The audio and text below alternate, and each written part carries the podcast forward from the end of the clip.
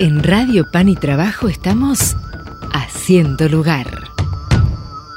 Volvemos a encontrarnos aquí en Radio Pan y Trabajo compartiendo un poquito más de información y queremos presentar una linda noticia para compartir, una linda invitación para hacer también, porque el Centro Latinoamericano de Evangelización Social está abriendo su año, está eh, trabajando como siempre, pero habiendo sus actividades de este año 2023, eh, presentando un libro que habla sobre el papel de los laicos. El libro se llama Una iglesia renovada, una nueva humanidad.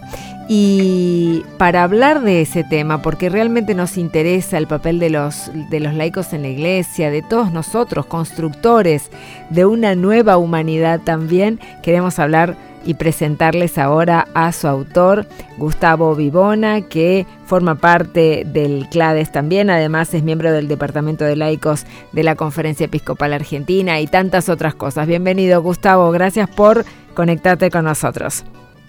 Muchas gracias Gabriela por la invitación, un saludo a, a todos los oyentes y bueno, este, estoy acá para lo que ustedes puedan necesitar. Para hablar de, del libro, ¿no? En primer lugar, me motiva mucho el título del libro, Una iglesia renovada, una nueva humanidad. Me surgía preguntarte, y seguramente a muchos de los que están escuchando les surja esta pregunta, ¿qué implica una iglesia renovada o cómo se logra una iglesia renovada?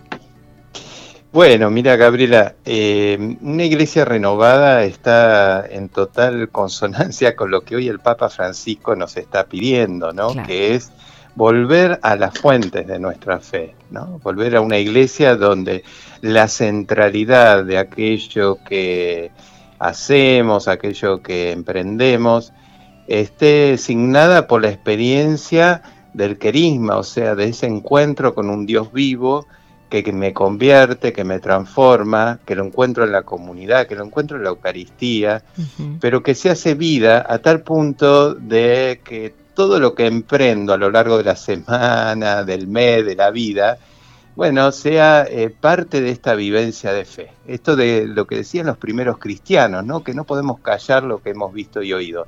O sea, que de alguna manera esa vitalidad de la fe, que es lo que el Papa hoy nos propone en este camino sinodal, en el caminar juntos, una iglesia más fraterna, solidaria, una iglesia donde estemos atentos a aquel que está ahí en la calle, ¿no? Este, eh, una iglesia que es hospital de campaña en estos tiempos tan difíciles que estamos viviendo, donde lo primero que nos debiera surgir desde el amor de Jesús en nosotros es abrazar al otro y no tanto pedirle requisitos o a ver si hace o no hace tal cosa, ¿no?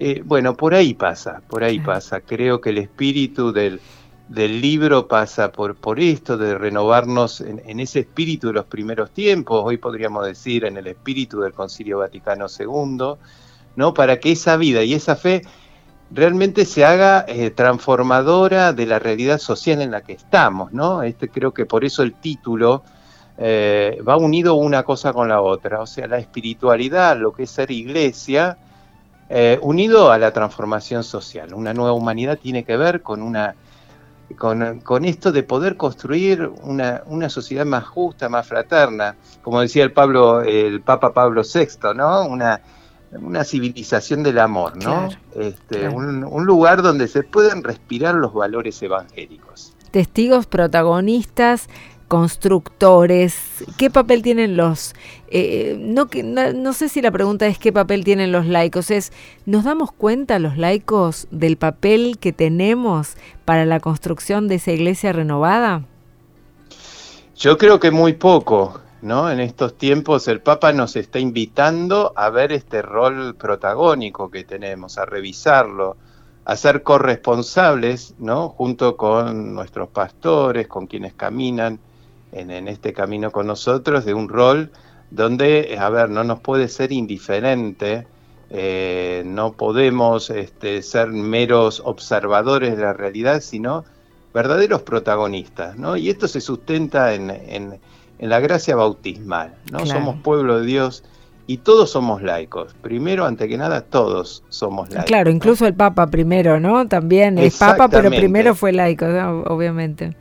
Un laico eh, consagrado en una misión muy especial. Exactamente, exactamente. Y, y bueno, este, de alguna manera eh, también este camino sinodal nos está poniendo en, una revisión también del lugar que los laicos estamos teniendo. Terminar con aquello que es propio del clericarismo, que significa una forma de ejercicio del poder dentro de nuestra iglesia, que no es solamente un problema que tienen los curas, los obispos, ¿no? que también, también se dan ellos, pero que también muchas veces los tenemos los propios laicos, ¿no? Donde, a ver, eh, eh, estamos esperando que el cura, que el obispo nos diga todo lo que tenemos que hacer y no, no nos terminamos de sentir protagonistas. Y en algún punto es una, como una posición más cómoda, ¿no? Esperar que hagan otros. Pero eh, claramente una iglesia sinodal, una iglesia renovada, tiene que ver con que todos sus miembros tengan un lugar, que puedan expresarse, que puedan participar de las decisiones, ¿no?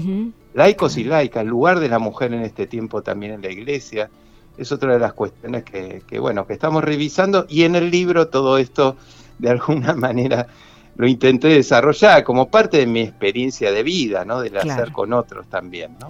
Recientemente estuviste en Brasilia trabajando en el encuentro de, preparación del sínodo del Cono Sur, así como hubo otros, otros encuentros. Eh, ¿Cómo se debatieron estos temas también? ¿no? ¿Se plantearon estas cuestiones? Tengo entendido. ¿Cuáles son tus, eh, cuál es tu mirada o tus conclusiones respecto de lo, de lo vivido y de lo trabajado en esos días?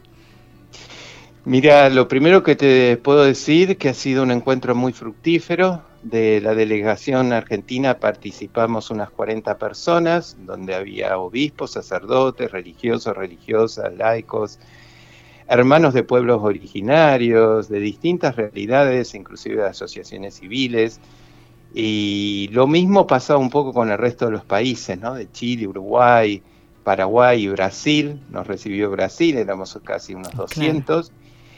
Y lo que te puedo decir es que, realmente tuvimos una experiencia de caminar juntos, ¿no? Desde la escucha, la escucha unos a otros, con un método que es de la conversación espiritual, o sea, tratar de dejar eh, un poco, a veces esto acelerado que vivimos, ¿no? Sobre todo los que vivimos en las ciudades y demás, ir como más despacio. Además, el hecho de que hubiera dos lenguas nos exigía también para entendernos ir más despacio y tratando de dejar que sea el Espíritu Santo el que hable a través nuestro, ¿no? Un método en el cual no estamos muy acostumbrados, que lo primero que sale es lo que me parece a mí, este, lo que sé, eh, mis impresiones, sino dejar que, que, el Espíritu sea el que vaya hablando en uno, ¿no? Viendo también eh, a partir de un documento que fue base, que ya se vino trabajando a través de las de las distintas asambleas sinodales en las distintas diócesis de Latinoamérica, este, bueno, ahondar, profundizar esas cuestiones que tratan sobre diversidad de temas, uno es este el protagonismo laical, otro el, lugar de las mujeres en, la iglesia, otro las tensiones que se van produciendo entre las iglesias locales y la iglesia universal, entre los carismas y las iglesias particulares, este, y así, bueno, infinidad de temas, la realidad de los jóvenes en la iglesia. Eh, bueno, esto fue un poquito lo que fuimos tratando y yo soy testigo de que el espíritu se ha manifestado. Sí, se manifiesta, ¿no? Surge a pesar de todo. Sí, y que este es un proceso que ha comenzado y que, todavía mm, va a continuar por años más. Eh, hay cosas que seguramente van a llevar mucho tiempo pero tengo la certeza, o la iglesia se renueve y vuelve a las fuentes, una iglesia realmente misional que anuncia ¿no? la vida de Jesús resucitado entre nosotros, o se empieza a, como a encerrar en sí, a, a hacer como una, algo parte de la historia y nada más, ¿no? Claro, eh, es paradójico, ¿no? Lo que decís, una iglesia eh, que se... pero lindo, no, no, lo digo criticándolo, sino me, me surge eh, resaltarlo porque una iglesia renovada es una iglesia que vuelve a las fuentes, ¿no? Que vuelve a, a brevar de, de sus inicios y a partir de ahí se renueva. Es lo que la iglesia está necesitando, lo que nos está marcando el Papa, pero quería subrayarlo. Por eso me detuve un segundo porque me parece muy importante esa expresión tuya.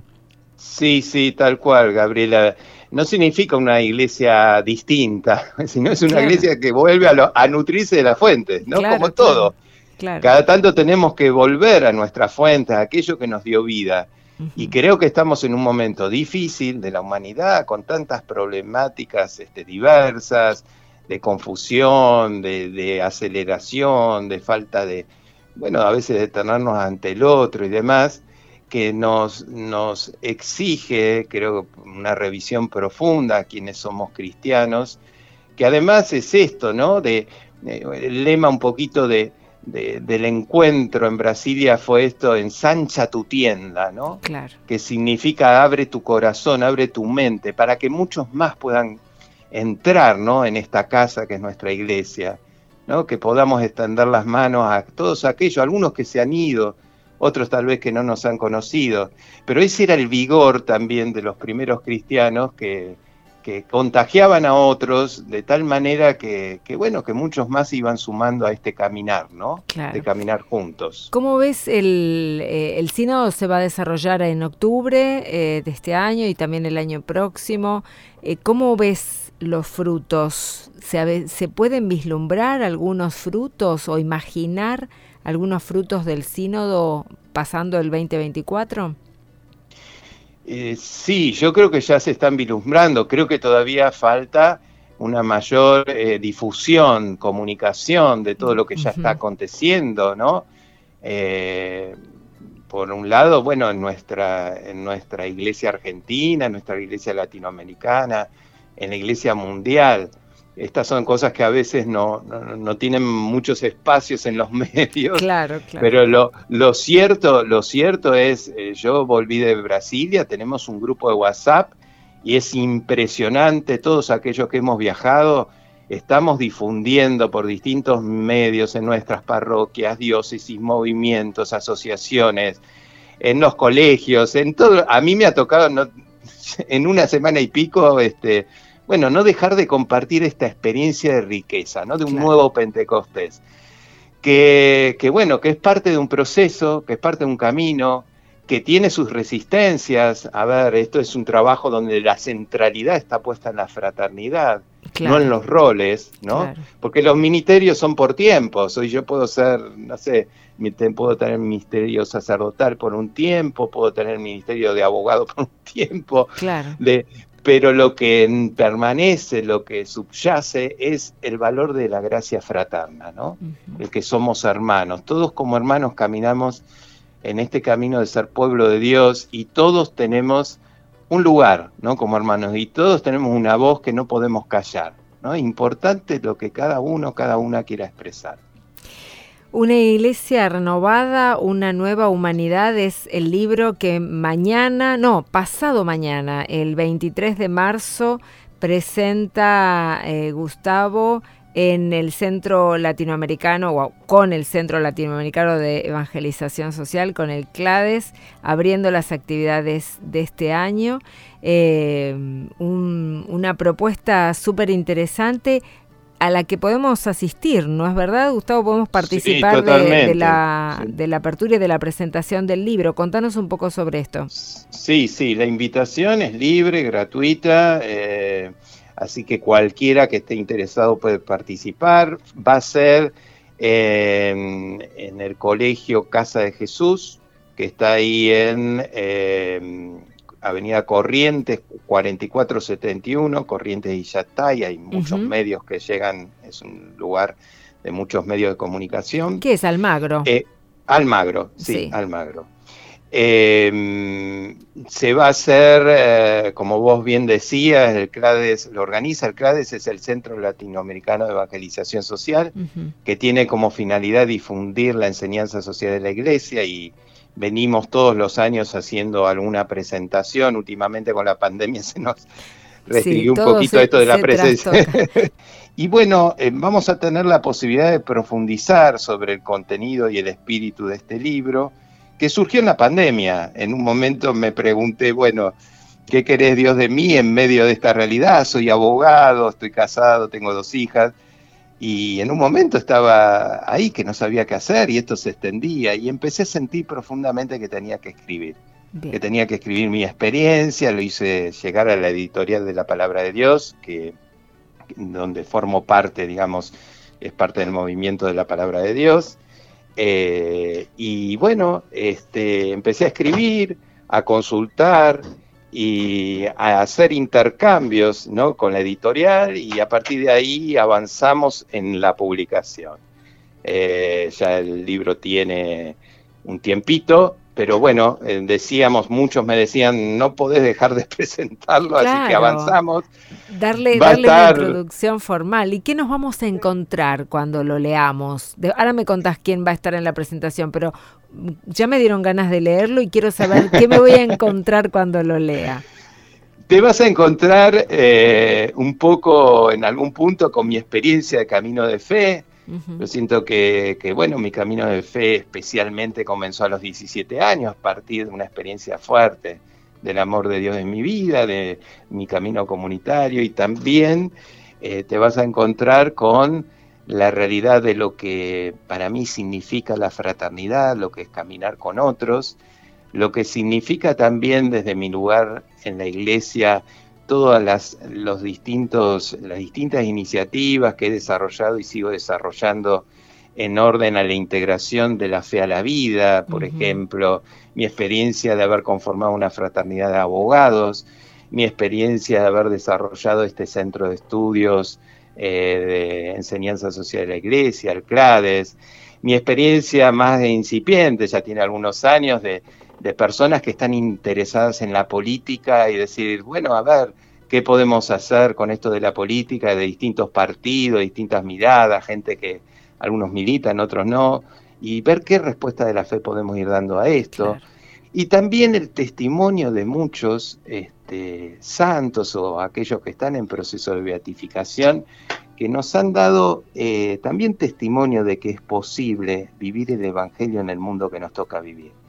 Enrique Show es uno de ellos, Sorbaquita es otro, Wenceslao Pedernera, pero ver concretamente, bueno, la vida de ellos, como siendo laicos, muchos de ellos, religiosos en el caso de Sorbaquita y algunos más, fueron transformadores de la realidad. Estuve en comunicación con Sara Show, muy la hija de Enrique es muy probable que esté presente. ¿Quiénes más van a eh, estar eh, pasado mañana? Van a estar el padre obispo Carlos Ticera eh, como uno de los presentadores, donde va a tomar el aspecto más sinodal del libro. Va a estar Cecilia Blanco de Idacio, que es del movimiento de los focolares, y va a tomar todo lo que es más la dimensión fraterna que, que desarrolla en el libro. Y por último, Daniel Martini, que fue director del departamento de laicos eh, en la gestión anterior, y va, va a tomar todo lo que es el protagonismo laical, la dimensión laical también que, que expreso en el libro. Un poquito sobre eso es lo que vamos a, tratar de, de, transmitir. Una charla muy interesante entonces en el Teatro Instituto Casa de Jesús, Corrientes 4471, 23 de marzo, 18.30, con entrada libre y gratuita. ¿Van directamente? ¿Tienen que anotarse? ¿Cómo es? No, pueden ir directamente, pueden ir directamente. También hay un formulario Google, pero este, aquel que tenga interés y quiera ir, se haga un espacio. Creo que puede ser un lindo espacio eclesial, de diversidad, de también de, bueno, de escucha, ¿no? De, poder este, profundizar sobre este tiempo de, de la vida de nuestra iglesia. Gracias Gustavo Vivona por estar conectados con nosotros este ratito en la mañana de Radio Pan y Trabajo. Bueno, no, muchas gracias a ustedes por, por esta posibilidad, por poder ayudarnos a difundir esto que entendemos que es de la iglesia. Y bueno, ojalá que muchos nos podamos ver el, el jueves 18 y 30 allí en, Casa de Jesús. Totalmente, un abrazo grande. Otro para vos y a toda la audiencia. ¿eh? Muchas gracias. Quédate con nosotros. Seguimos haciendo lugar.